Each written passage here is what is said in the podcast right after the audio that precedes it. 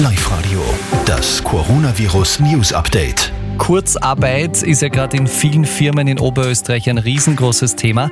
Live-Radio-Sportchef Andreas Froschauer, auch immer mehr Fußballclubs nehmen die Kurzarbeitsregelung in Anspruch. Ja, auch für die Fußballvereine ist die Corona-Krise teilweise massiv existenzbedrohend. Vorwärts Steyr hat da zum Beispiel in Oberösterreich den bislang größten Alarm geschlagen. Wir kämpfen ums Überleben, heißt es von dort.